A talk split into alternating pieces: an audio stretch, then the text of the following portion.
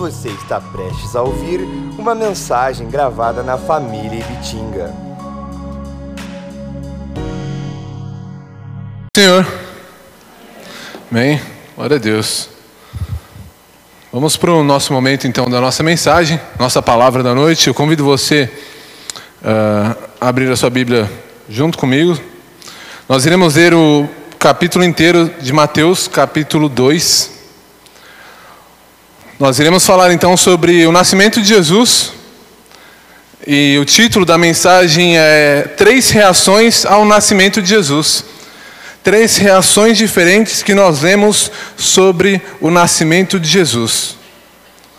Sobre esse momento histórico, esse momento único na história, esse momento tão importante que foi o nascimento do nosso Senhor Jesus, tá? do nosso Deus vindo e habitando entre nós, habitando no meio do seu povo. Quero ler com vocês, antes de orarmos, versículo 1 ao versículo 23. Se vocês puderem me acompanhar, diz assim a palavra de Deus. Versículo 1, Mateus capítulo 2.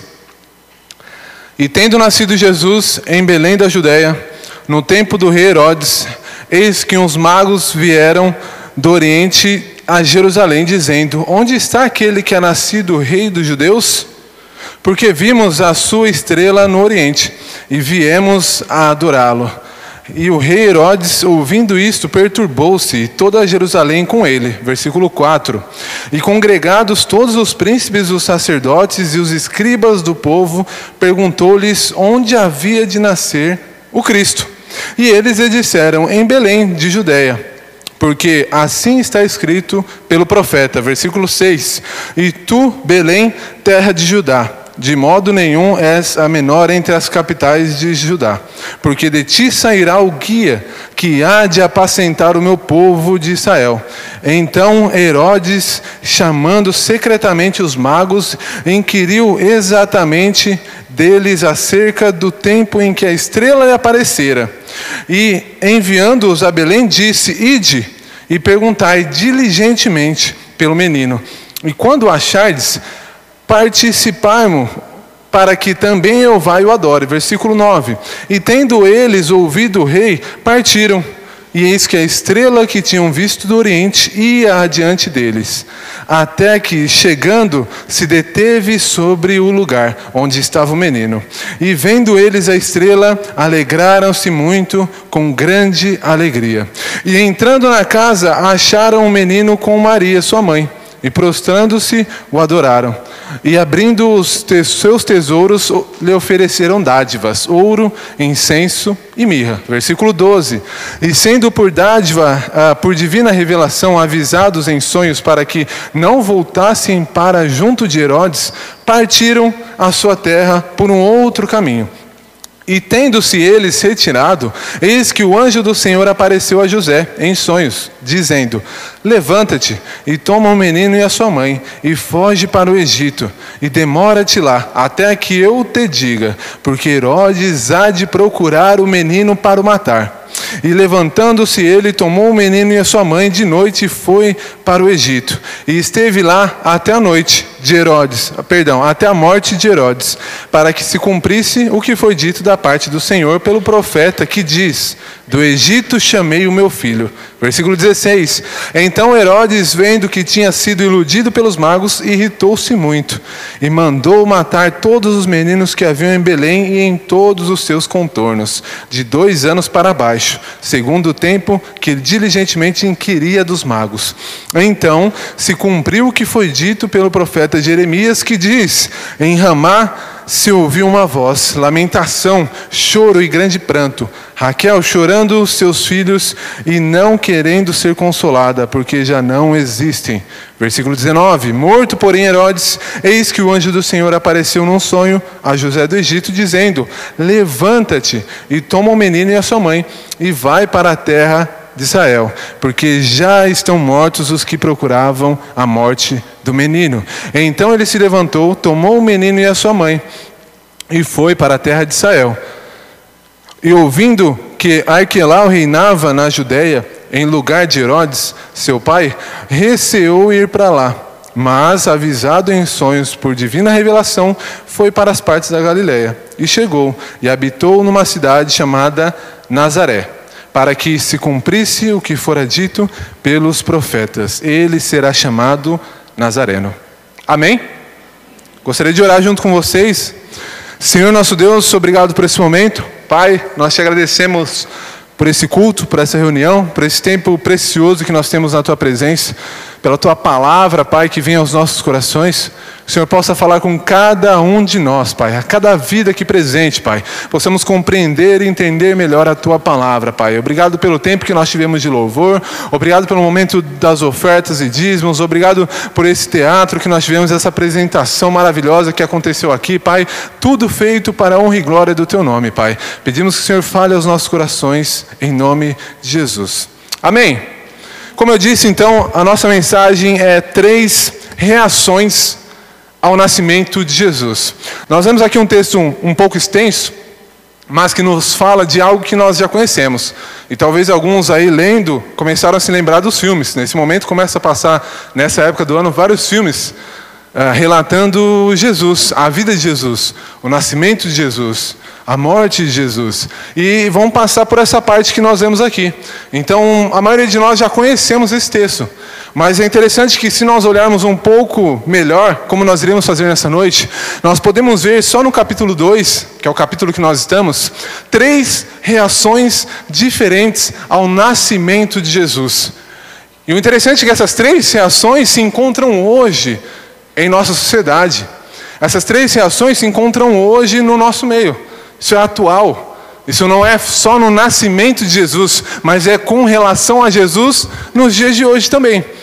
Eu gostaria então de, de começar pensando aqui no nosso Senhor Jesus. Se nós pararmos para pensar, Jesus é a pessoa, por um lado, mais procurada e por outro, mais negada. Eu estou falando de pessoas diferentes aqui. Muitas pessoas procuram Jesus, muitas pessoas vão ao encontro de Jesus, muitas pessoas vão atrás de Jesus, e por outro, nós temos muitas pessoas também que o negam. Não são poucas, são várias. Jesus também é a pessoa onde a sua mensagem atrai a muitos, que são essas pessoas, mas ela também incomoda a muitos. Pensa comigo. Se não incomodasse, ninguém estaria nem para Jesus. Nós não teríamos pessoas e pessoas falando, falando e não, Jesus não, não, não é real, Jesus não nasceu, não, Jesus não ressuscitou e brigando com isso até hoje. São mais de dois mil anos. Se não tivesse sentido a mensagem de Jesus, se não tivesse poder, a palavra de Jesus, a vida de Jesus e aquilo que ele fez, o seu ministério, já seria esquecido. Ninguém lembraria mais dele. Isso seria 100, 200 anos, 300 anos depois dele e acabou. Se hoje alguém perguntasse, viu, você já ouviu falar de Jesus? A maioria das pessoas vai falar, meu, nem sei quem é, nunca ouvi falar. Nós podemos ver o exemplo de várias e várias pessoas do passado que tiveram vidas é, que foram conhecidas ou polêmicas na época delas e virou todo um, né? E passou 300, 400 anos, acabou.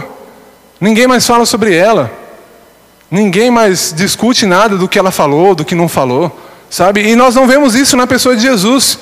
Ele alegra alguns com a sua mensagem, com quem ele é, com quem ele diz que é o nosso Deus, e ele apavora a outros que pensam: poxa, se realmente então ele é Deus, o que será de mim, né? Estou perdido então no último dia. Estou perdido quando ele voltar.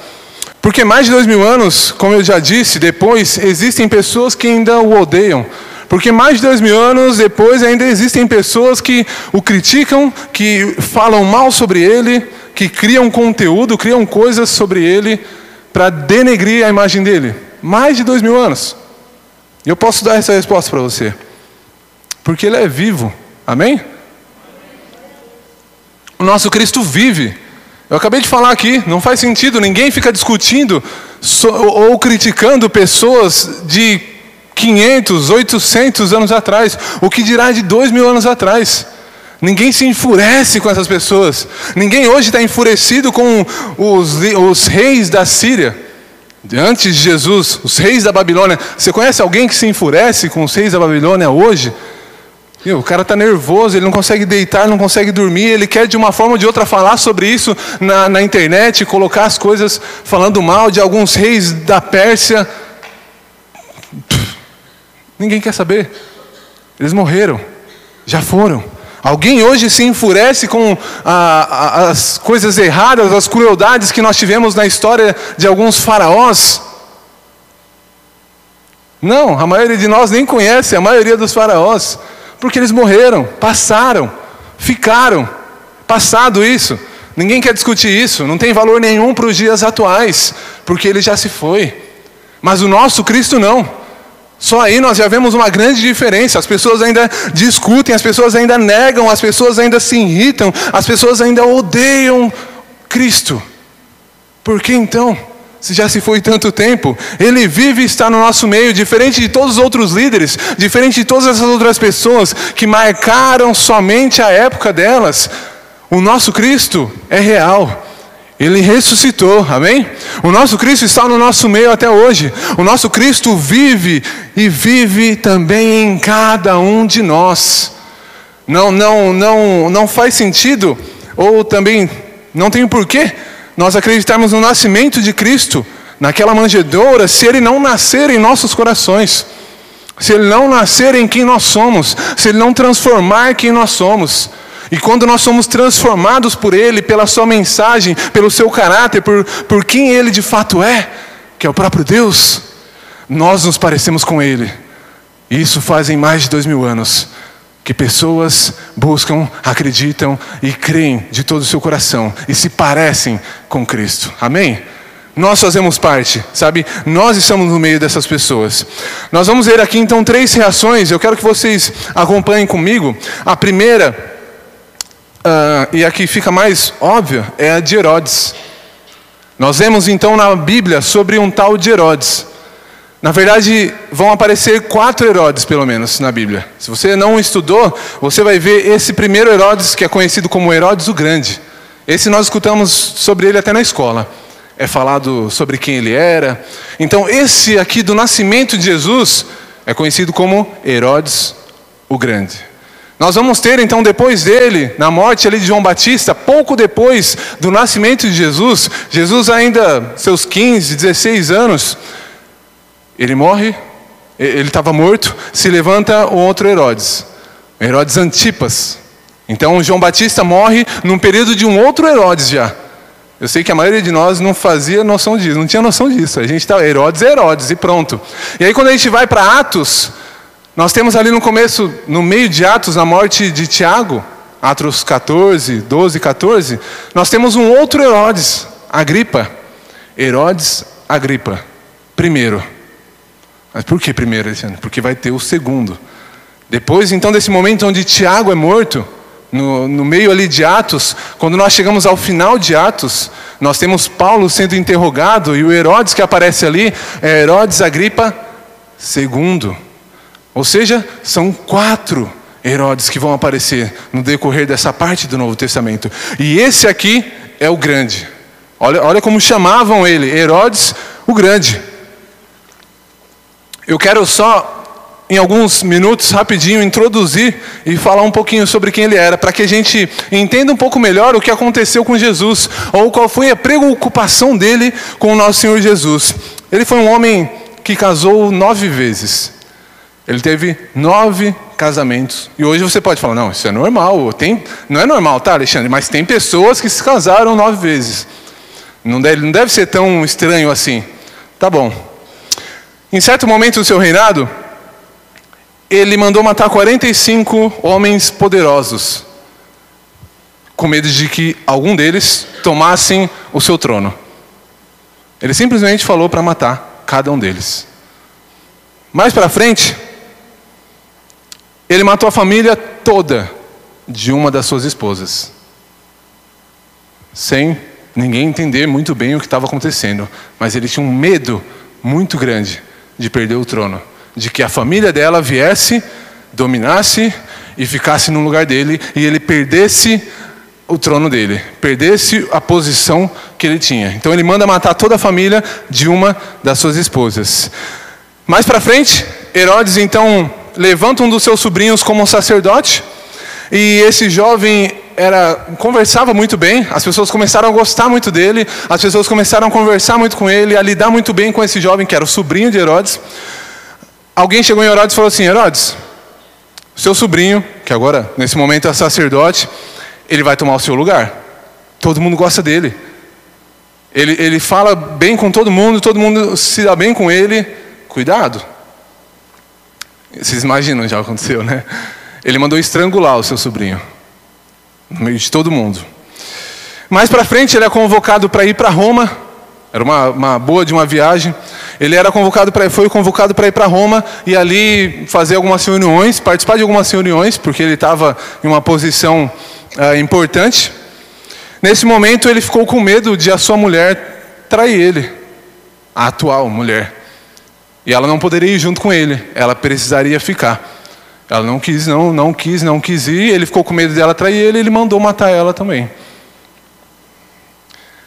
A gente vê o tipo de pessoa que ele era. Se você procurar na internet, nós encontramos mais e mais relatos de coisas que ele fez. Quando ele morreu, um pouco antes, ele pediu e fez uma carta ali para que matassem, na sua morte, várias pessoas conhecidas do seu tempo, para que houvesse de fato choro para que o lugar todo chorasse, para que todas as pessoas chorassem.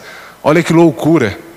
Nós temos um, um homem que trabalhava ali para o Império Romano, e ele vai dizer em uma das suas cartas que era melhor você ser um porco de Herodes do que um filho dele, ou do que a sua esposa. Porque o porco era só um porco, ele ia tratar normal, mas a sua família, ele poderia fazer qualquer coisa como ele acabou fazendo com várias pessoas. É esse Herodes que então está no trono, no momento então que ele ouve e recebe a visita de alguns homens falando de um rei.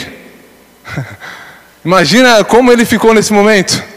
Imagina qual foi a atitude que ele teve nesse momento. Quero ler com vocês o versículo 1 ao versículo 6. Mateus capítulo 2, versículo 1 ao 6 diz assim: e tendo nascido Jesus em Belém da Judéia, no tempo do rei Herodes, eis que uns magos vieram do Oriente a Jerusalém, dizendo: Onde está aquele que é nascido rei dos judeus? Perguntou para ele. Porque vimos a sua estrela no Oriente e viemos adorá-lo.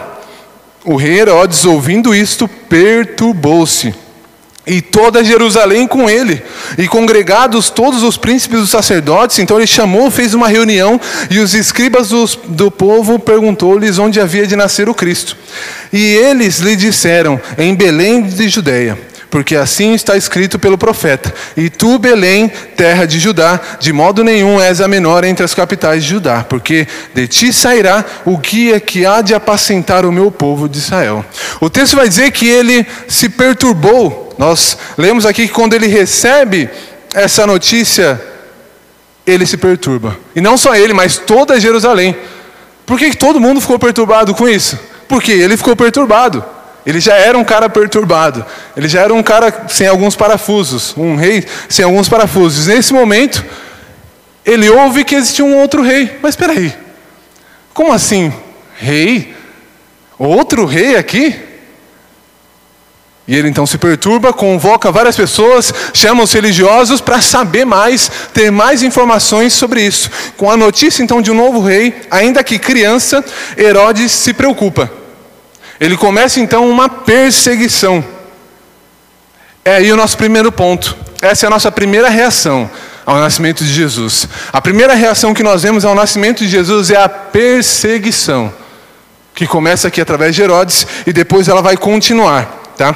Ele vai então confirmar a profecia, versículo 7 e 8. Então Herodes, chamando secretamente os magos, inquiriu exatamente deles acerca do tempo que a estrela lhe aparecera. Versículo 8: E enviando-os a Belém, disse: Ide e perguntai diligentemente pelo menino, e quando achardes, participai-mo, para que também eu o vá e o adore. É lógico, né, que Herodes ia fazer isso. Todo mundo sabia que Herodes ia lá adorar o menino, que era um rei. É mentira, é lógico que ele não ia fazer isso. Herodes então começa aqui uma perseguição atrás do menino. Depois ele pede então informações a esses homens. Espera aí, então quando que essa estrela apareceu para vocês? Ah, foi mais ou menos em tal época, assim, ah, entendi. Então, se foi assim, assim, bom, continuem atrás dele, podem ir, vai lá, vocês vão achar. E quando acharem, não esqueçam de me avisar, porque se ele é rei, eu também quero adorar ele, né? Poxa, ele tem que ser adorado também por mim. Sou somente o Herodes, não sou mais ninguém. E ele manda uh, esses homens. Por último, então, ele começa uh, se preocupando. Depois, que é o que nós acabamos de ler, ele pede informações detalhadas aos magos sobre, uh, e conta, na verdade, sobre a mentira de ir adorar a ele. Terceiro, versículo 16 ao 18. Diz assim, 16 ao 18. Então Herodes, vendo que tinha sido iludido pelos magos, irritou-se muito e mandou matar todos os meninos que havia em Belém e todos os seus contornos, de dois anos para baixo, segundo o tempo que diligentemente inquirira dos magos.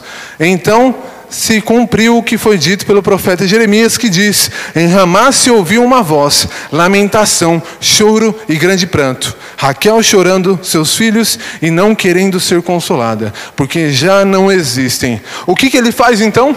quando ele vê que existia então um novo rei se levantando, ele fica ali todo preocupado. Quando ele pergunta e ele vê que ninguém sabe onde está, ele não tem informação de onde ele está, ele não tem informação de onde ele se encontra. O que ele começa? Bom, já que eu não vou conseguir achar ele dessa forma, vou bolar um outro plano. Ele tem aí no máximo um ano e alguma coisa. Bom, então vamos matar todos os meninos com até dois anos de idade. Olha que plano genial que ele teve. Olha, olha o medo que ele estava. Olha o quão preocupado que ele estava com o seu cargo. Sabe, de perder o seu lugar. De perder aquilo que tinham colocado na mão dele. Ao ponto de matar todas essas crianças. Para que, sabendo que uma delas seria ele. Bom, não sei quem é, então manda matar todos. No meio deles, um deles vai ser esse tal rei aí que vocês estão falando. Ele começa então esse massacre, matando todos os meninos até dois anos. É engraçado que, se você pensar comigo, Jesus tinha acabado de nascer. A perseguição com Jesus ela não começou quando ele já estava pronto, homem, moço, sabe, preparado, formado, já com toda a sabedoria, sabendo como agir, sabendo o que fazer. Não. A perseguição com Jesus começou, ele era simples um bebê. Ele tinha acabado de nascer. Sabe, ele tinha acabado de ser formado, ele tinha acabado de nascer, vir ao mundo e a perseguição em cima dele já começou.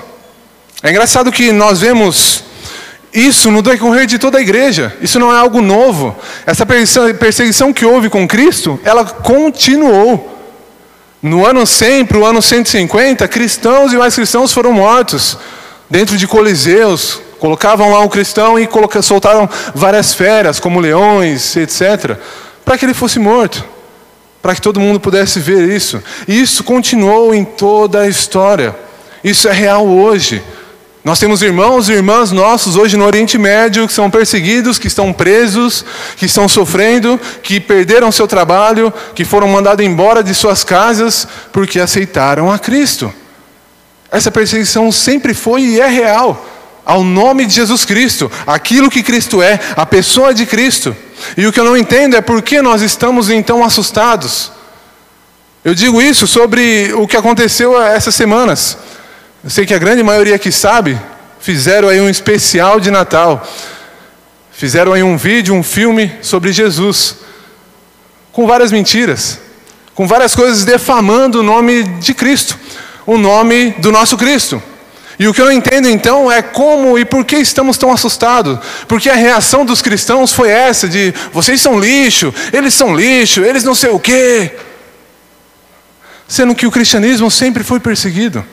Sendo que a perseguição sempre fez parte do cristianismo. Sabe? Precisamos, na verdade, rever um pouco melhor o porquê e com o que nós estamos nos preocupando. Qual é a nossa preocupação? É com o que estão falando de Jesus lá fora ou com o que estão falando de Jesus dentro das igrejas? Qual é a minha e a sua preocupação? Como as pessoas que não conhecem a Cristo estão andando e falando e vivendo, ou como os cristãos estão andando e vivendo, ou como eu estou vivendo na presença de Deus? Qual tem sido a minha e a sua preocupação? João capítulo 15, Evangelho de João capítulo 15, abra aí comigo.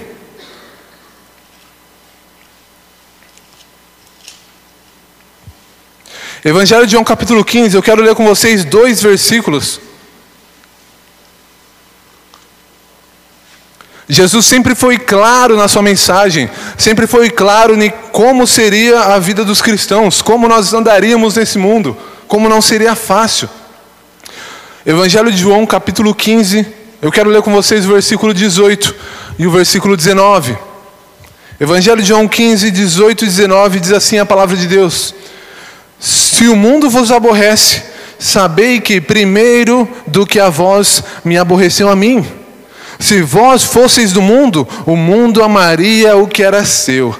Mas porque não sois do mundo, antes eu vos escolhi do mundo, por isso é que o mundo vos aborrece, ou por isso é que o mundo vos odeia.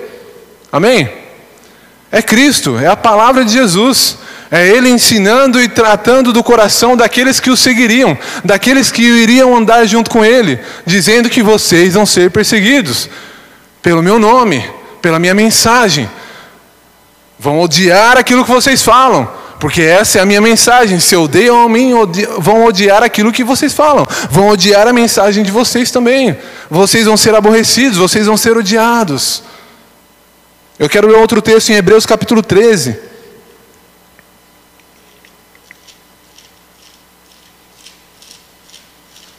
Hebreus capítulo 13.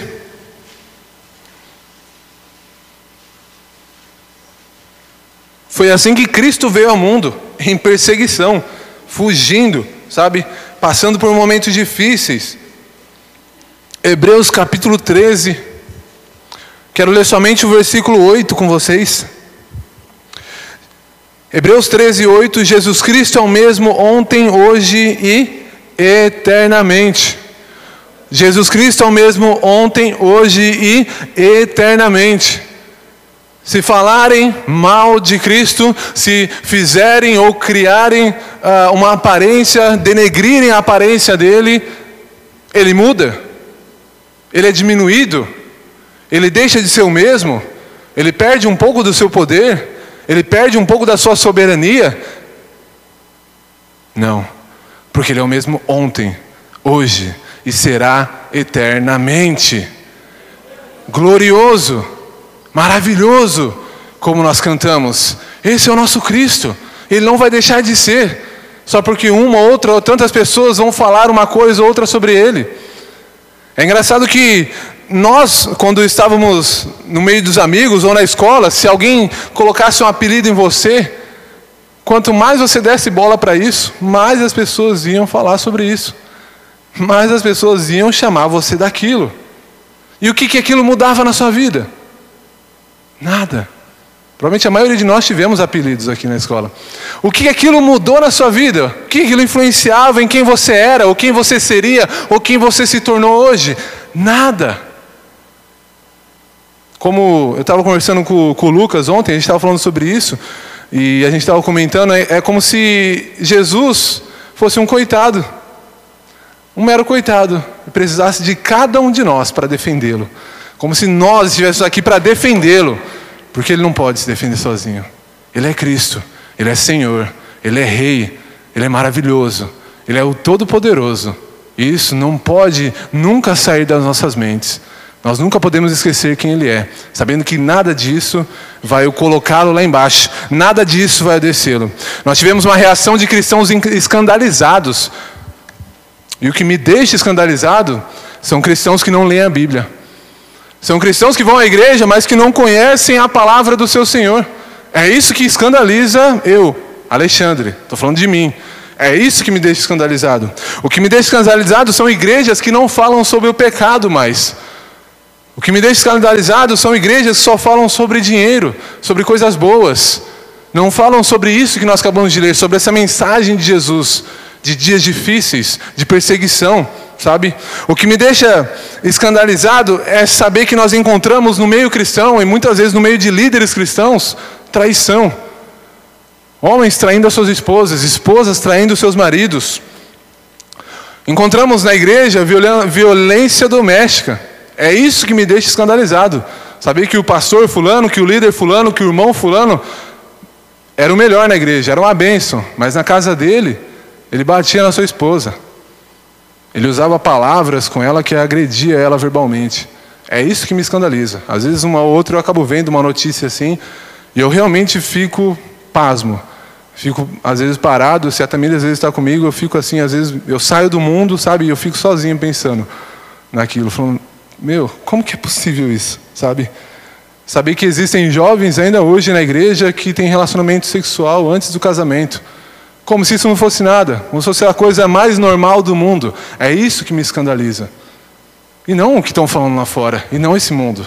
Amém? É isso que deve mexer com o nosso coração. Sabe, é isso que deve nos revoltar, e não o que estão falando lá fora. O que está lá fora, fica lá fora. Que eles se vejam, ou vão se ver com Deus. Se você quer fazer alguma coisa, ore por eles. Ore pela vida deles, para que eles se convertam, para que eles um dia se arrependam de ter feito parte disso, para que eles um dia se arrependam de ter feito um filme como esse, ter feito um longa-metragem como esse. E um dia eles caem em si e falam: Jesus é real, Ele é Senhor, me perdoa. E eles encontrarão perdão na presença de Deus, como nós encontramos. Amém? Essa é a primeira então reação que nós temos ao nascimento de Jesus. E é a reação que nós temos hoje de muitas pessoas. É uma reação de perseguição, uma reação de ódio sobre Jesus, sobre a pessoa de Jesus e sobre a sua mensagem. Eu quero falar com vocês sobre a segunda. A segunda reação que nós temos ao nascimento do nosso Senhor é a indiferença. Uma grande indiferença nós podemos ver nesse texto. Quando nós vemos ele de uma forma um pouco rápida, nós não nos lidamos em conta de quem são as pessoas que Herodes chamou, quem são as pessoas que Herodes convocou, quem são as pessoas que Herodes falou assim, viu? Eu quero saber quem realmente é, qual que é a profecia, o que, que é, o que não é. Eu quero ler com vocês, versículo 4 ao versículo 6. Abra lá comigo, Mateus Evangelho de Mateus, capítulo 2, versículo 4 ao versículo 6. Olha o que Herodes fez, então, sabendo então desses homens sobre o rei dos judeus, ele não tinha tanto conhecimento sobre a palavra, sobre o Antigo Testamento, sobre as profecias, ele convoca algumas pessoas. Capítulo 2, versículo 4 ao 6 diz assim: E congregados todos os príncipes dos sacerdotes e os escribas do povo, perguntou-lhes onde havia de nascer o Cristo. E eles lhe disseram em Belém da Judéia, porque assim está escrito pelo profeta. Até aqui. Versículo 4 diz: E congregado todos os príncipes dos sacerdotes e os escribas do povo, ou os principais dos sacerdotes e os escribas do povo. Foi essas pessoas, é esse grupo que nós temos Herodes chamando para então ter informações sobre quem era, o que aconteceu, qual era a profecia. Esses principais, que ele vai dizer aqui a primeira vez, ou príncipes, ele está falando aqui provavelmente sobre o sal dos seus, que era a grande maioria daqueles que faziam parte do sinédrio. Eram aquelas pessoas que não acreditavam em anjo, aquelas pessoas que Jesus vai é, conversar com eles em certo momento sobre ressurreição. Eles vão perguntar para Jesus: Ah, um homem teve várias esposas, lá na outra vida como vai ser? Sal dos seus. São esses homens, conhecedores da palavra. Eles conheciam o Antigo Testamento. Eles não eram pessoas que iam uma vez ou outra na igreja, de vez em quando aparecia ali ou não aparecia no templo. Eles tinham um conhecimento bom da palavra do Antigo Testamento. Um outro grupo que ele vai chamar é os escribas. Então ele reúne também os outros, provavelmente são os fariseus, que eram os dois maiores grupos desse momento. Fariseus eram os conservadores. Eles acreditavam em anjo, em espírito, em ressurreição. Profundamente eles conheciam a palavra. Quando eu falo profundamente, é profundamente. É decorar os cinco primeiros livros da Bíblia, desde os seus 11, 12, 13 anos.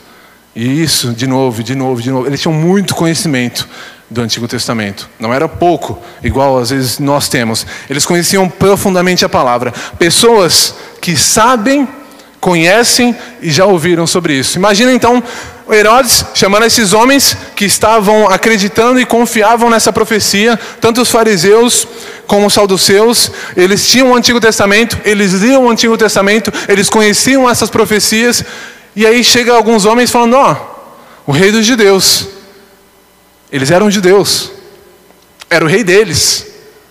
Cada um aqui, normalmente, como se fosse um deles, ia falar: Poxa, é ele? Não, então estou indo para lá. Herodes ia falar: Não, vem participar aqui, eu quero saber alguma coisa de vocês. Não, Herodes, estou indo, estou indo. É o nosso rei, é o Messias, é o rei dos judeus. O que nós vemos e a reação deles não é essa. Herodes pergunta, eles falam: é isso mesmo. Provavelmente, Herodes, vai ser em Belém, mais ou menos por ali, assim que vai acontecer. Ah, então tá bom. Ele se vira, o que, que eles fazem? Nada. Eles não fazem nada.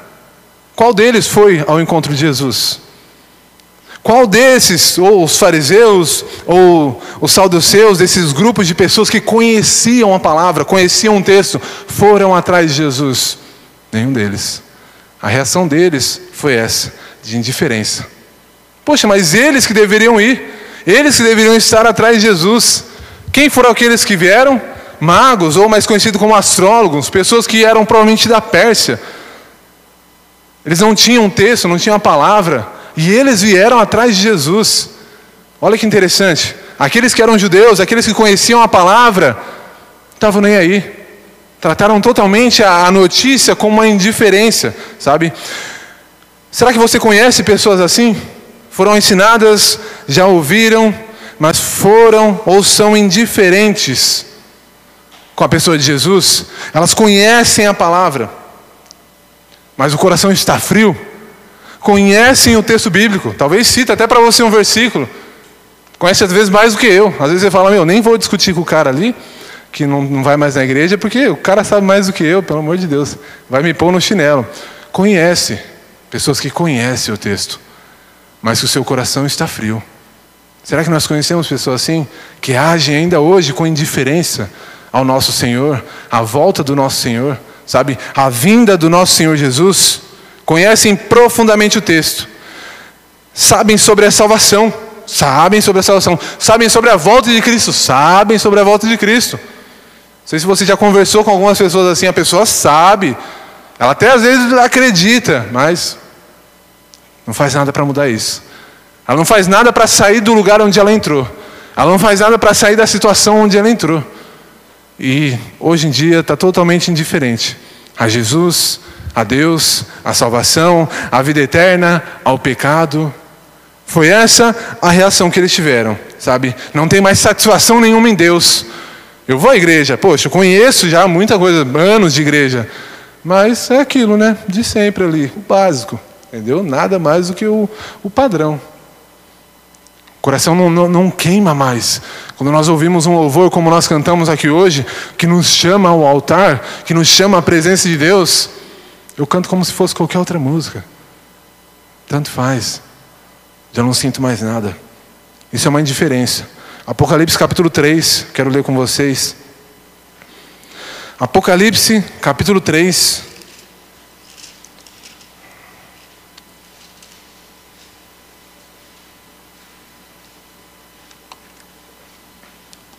Quero ler três versículos com vocês, são versículos conhecidos.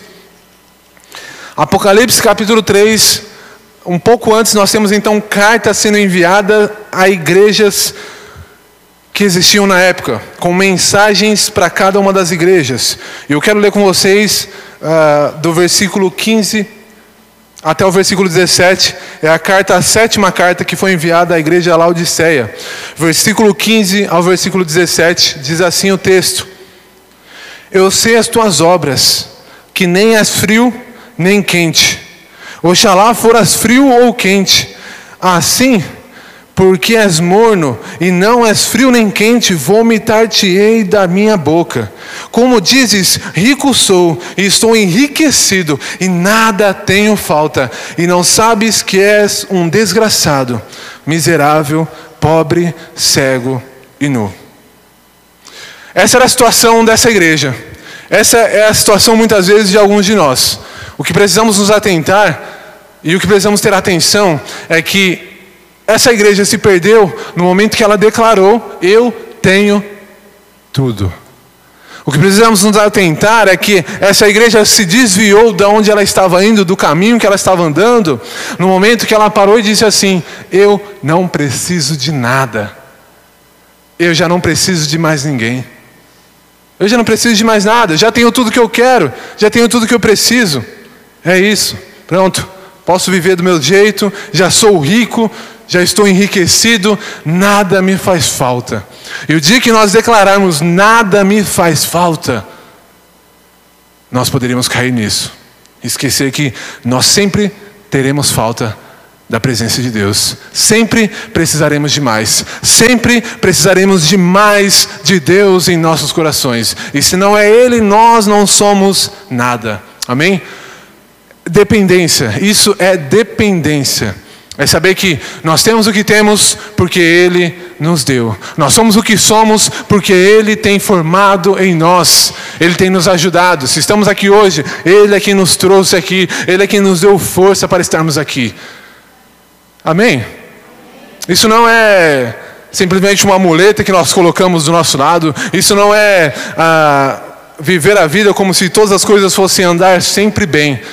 Mas isso é confiar em Deus em todos os momentos da nossa vida e saber que Ele sim é necessário para cada um de nós. Sem Ele nós não somos nada. Então essa igreja se perde quando ela diz: Eu não preciso de mais nada, rico sou, sou enriquecido, não preciso de mais nada, já tenho tudo o que eu precisava. E aí nós temos a carta vindo a ela e falando: Você está morno, você está morno, você já foi quente. Você já estava ali no, no, momento quente, você estava ali num, num, relacionamento com Deus, com Cristo, com as coisas de Deus, mas agora você retrocedeu. Hoje em dia você está morno. Olha para trás, olha para quando você começou, olha para o começo da sua caminhada com Cristo. Parece que agora você parou. Você também não está frio. Não estou falando que você está frio. Estou falando que você está fora da igreja, não estou falando que você está longe da igreja, mas também não está quente. Porque nós achamos muitas vezes que já temos de tudo, que só até aqui e não precisamos de mais nada. Sempre precisaremos conhecer mais o nosso Deus, amém? Sempre precisaremos aprender mais de Deus e buscá-lo cada vez mais em nossas vidas, amém?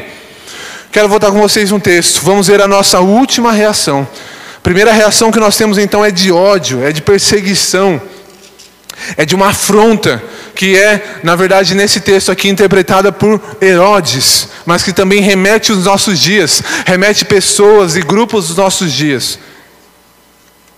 A segunda reação que nós temos, que nós acabamos de falar, é da indiferença. Religiosos, pessoas que conheciam, que viveram a vida inteira estudando, escrevendo, copiando a palavra de Deus, tinham na sua mente vários e vários textos. Quando Cristo nasce, nenhuma delas vai atrás nenhuma delas vai ver quem é ele. Quando o rei nasce, elas não estão nem aí para isso. Eu quero falar com vocês da nossa terceira reação. Provavelmente, se você pensou um pouco, é a dos magos. Começo do texto, versículo 1 e 2, nós iremos ler. Tendo nascido então Jesus em Belém da Judéia, no tempo do rei Herodes, eis que uns magos vieram do Oriente a Jerusalém, dizendo: Onde está aquele que é nascido rei dos judeus? Porque vimos a sua estrela no Oriente e viemos adorá-lo texto não diz quantos são. Nós temos a, a tradição cristã dizendo que são três. Três ali, homens que estavam ali foram atrás de Jesus. Essa palavra de magos não é porque eles faziam magia, mas é porque eles eram astrólogos, pessoas que estudavam os astros e tentavam de alguma forma interpretar isso na vida das pessoas. Provavelmente eles não moravam ali, eles vieram de longe, da Pérsia. Eles não tinham na sua mão um Antigo Testamento, eles não tinham profetas no seu meio, eles não tinham a lei com eles, eles não tinham o ensino sobre a mensagem, a palavra de Deus, eles não tinham profecias, nada disso. Isso é que é o mais intrigante. E é eles que são os primeiros a irem atrás de Cristo. É eles que então vêm atrás de Cristo. Deus usa então uma estrela para os guiar, para guiar eles até aquele lugar. Se nós ah, pararmos para ler, ele vai falar que eles foram guiados até Jerusalém, certo? Eles chegaram até Jerusalém. Onde Jesus nasceu? Em Jerusalém? Nasceu em Belém, não em Jerusalém. Eles foram guiados até Jerusalém e se encontraram com Herodes. Herodes chamou algumas pessoas e falou: ah, então, provavelmente é lá em Belém. É um tempo daqui, é uma caminhada daqui, não é aqui. É um tempinho até você chegar lá. Por que então eles foram guiados a Jerusalém e não foram guiados direto para Belém? Sendo que em Belém era onde Jesus nasceria. Em Belém seria o nascimento do Salvador. E talvez uma das coisas que nós entendemos é que quando eles estavam em Jerusalém, que foi para onde eles foram guiados, eles ouviram a profecia. Aqui para baixo no texto, quando Herodes chama as outras pessoas, os, os três magos estão ali juntos e eles ouvem a profecia, eles ouvem a palavra, eles ouvem o texto bíblico sendo declarado. Daí então eles saem e vão para Belém. Isso nos traz muito para os dias de hoje, pois a maneira de se conhecer a Cristo, a maneira de conhecer a verdade de Cristo, a maneira de conhecer as profecias acerca de Cristo, a maneira de entender e saber as bênçãos que vêm de Cristo para a minha vida e para a sua, é através da palavra. Somente através da palavra. E nós vemos esses três homens sendo guiados ali para Jerusalém primeiro, para ouvir a profecia, para ouvir o texto bíblico e depois irem a Belém. Como Paulo vai dizer em Romanos, quando nós adoramos, acreditamos, sem conhecer as Escrituras, Romanos capítulo 1, Paulo vai falar que nós fazemos o quê? Adoramos a ídolos, adoramos a coisas que não é Deus. Nós vemos as coisas que foram criadas e falamos, poxa, provavelmente tem algo por trás de tudo isso, tem um Criador, talvez seja o sol, vamos adorar o sol então. Uma adoração errada, quando nós não conhecemos a palavra, uma adoração que pode ser levada para um lugar errado e não para Deus. Podemos, como algumas pessoas hoje adoram a qualquer outra coisa menos a Cristo. Existem pessoas e igrejas hoje que declaram e adoram algo que não é Deus. Não pode ser Deus. Falam coisas que Deus não falou. Falam coisas de púlpito que a palavra de Deus é contra. A palavra de Deus nega aquilo. Somente através da palavra é a palavra de Deus que nos guia até Jesus. Amém? Precisamos conhecer a palavra. E foi nesse momento que esses três tiveram um encontro ali, então, com a palavra. Eles ouviram a palavra ser dita e a profecia ser dita para cada um deles. Quero ler com vocês João capítulo 8. Sem a palavra nós erramos. Sem a palavra nós adoramos qualquer outra coisa e não a Cristo. Evangelho de João capítulo 8.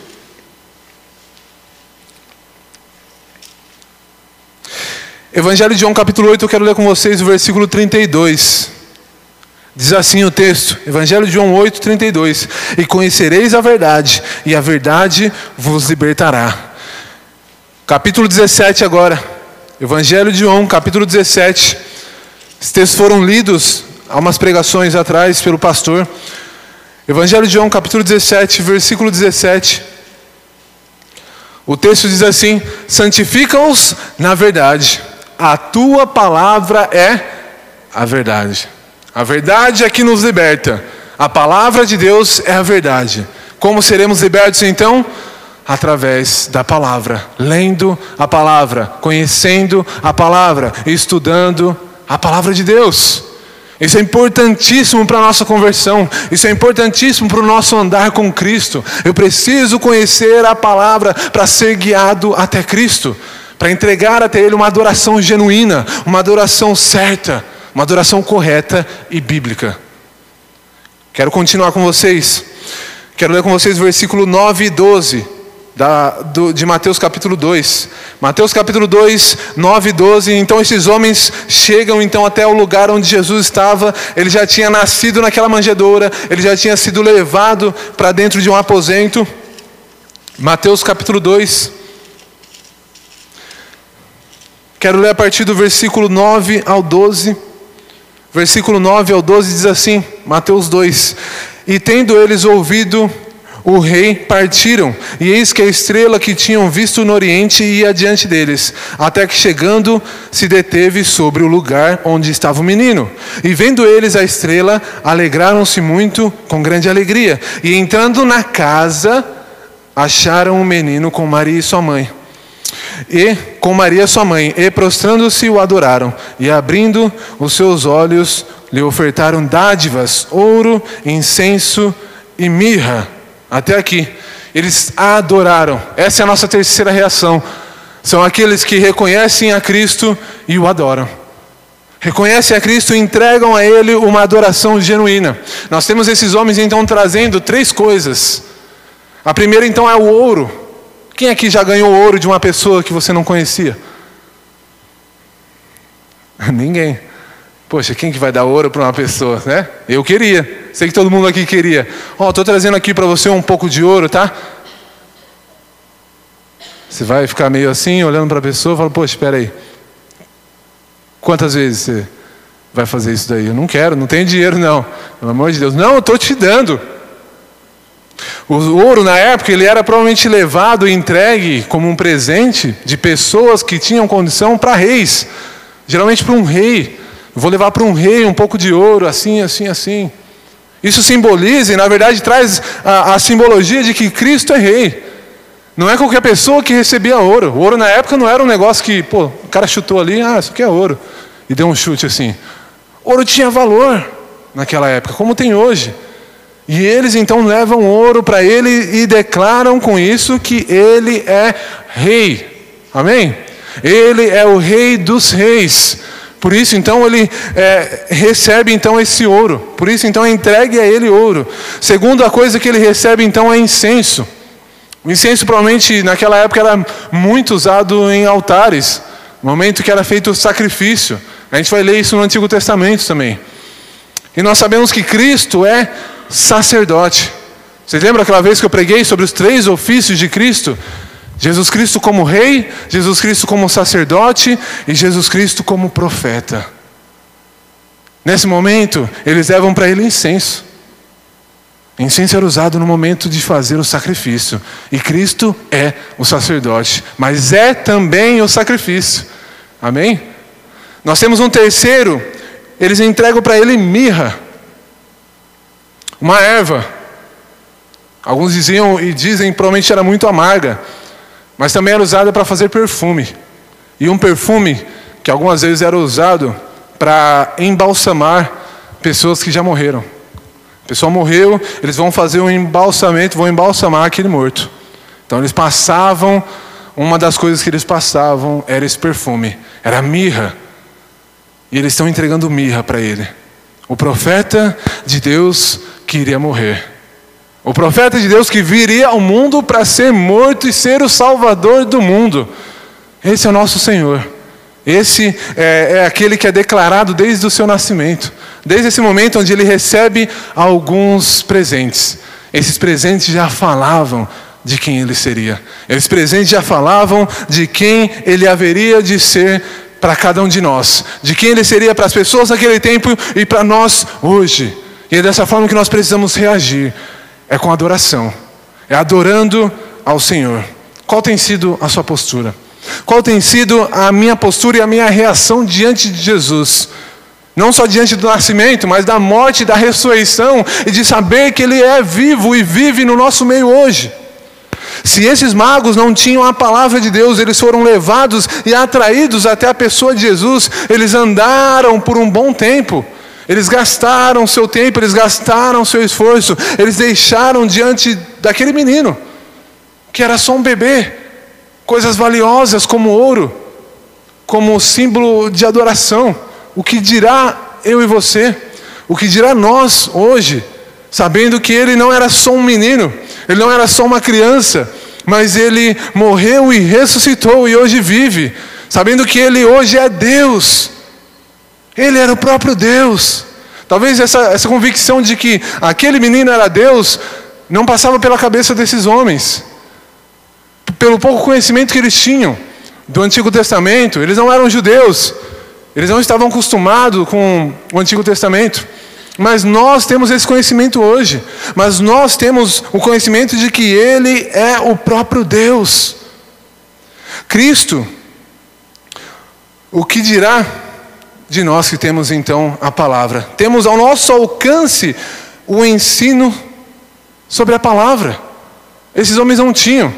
Esses três reis magos, eles não tinham ensinamento sobre quem era Cristo, sobre a palavra de Deus, e nós temos isso hoje, na casa de Deus, na igreja, toda vez que nós viemos aqui.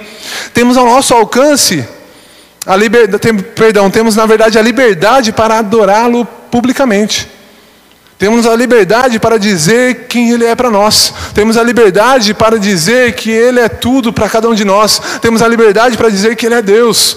Para se reunir em um lugar como esse e cantar louvores de todo o nosso coração, ou na sua casa, colocar um louvor e você cantar com toda a sua voz. Nós temos essa liberdade. Alguns irmãos no Oriente Médio nossos não têm essa liberdade. Qual é a nossa reação de adoração a Ele? Gostaria que você se colocasse de pé. Será que existe no nosso meio algumas pessoas que estão ou reagiram como os religiosos da época, com indiferença? Será que há no nosso meio hoje pessoas que vivem esse sentimento de indiferença para com o nosso Senhor Jesus? De quem Ele é, do que Ele fez por nós naquela cruz? Será que temos total consciência de que Ele morreu e deu sangue por mim e por você? Será que hoje, ouvindo a palavra, conhecendo o texto bíblico, nosso coração ainda está frio? Nós não sentimos nada. Não há um amor, não há uma atração, não há uma satisfação de, na, de estar na presença de Deus. Será que a nossa reação tem sido essa? Hoje Ele nos chama a adorá-lo, amém? Hoje, nosso Deus, o menino Jesus, nos chama a render adoração, graças e honra, não só no dia não só no dia de hoje, que é um culto de Natal, não só no dia 25, que talvez nem seja de fato o dia do nascimento dele, mas todos os dias, todos os dias da nossa vida, com as nossas palavras, com as nossas ações, com aquilo que nós falamos, pensamos, ele nos chama a adorá-lo com quem nós somos. Ele nos chama a adorá-lo com a nossa voz, com a nossa vida, com o nosso caráter com tudo que nós temos, com tudo que nós somos. Ele nos chama a adorá-lo com todo o esforço que nós podemos adorá-lo.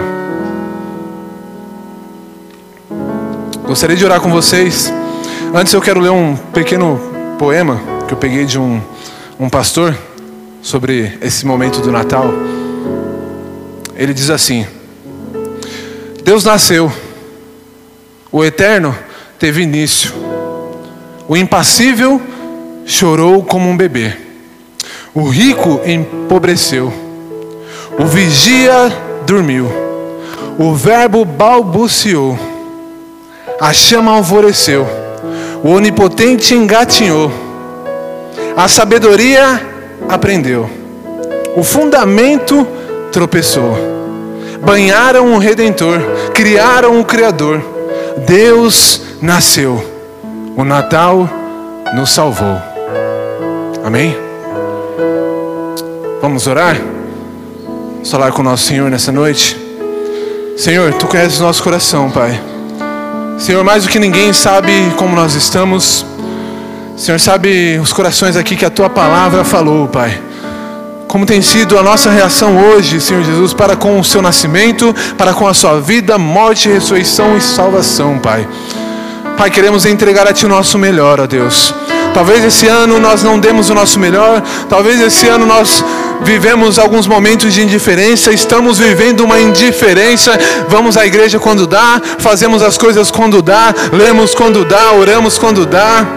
Quando não dá também tudo bem, cantamos louvores como se estivéssemos cantando qualquer outra coisa, falamos contigo como se estivéssemos falando com qualquer outra pessoa e esquecemos da reverência que precisa ser dada a Ti, Pai. Senhor, sabemos que esse mundo te odeia. Sabemos que esse mundo odeia a tua mensagem, Pai. E sabemos que nós amamos a tua mensagem. Nós amamos a quem tu és, Pai. Que o Senhor possa nos ajudar, ó Pai, a mostrar a esse mundo um cristianismo real, verdadeiro, um cristianismo transformador, um cristianismo que muda, um cristianismo que transforma, um cristianismo que é amor.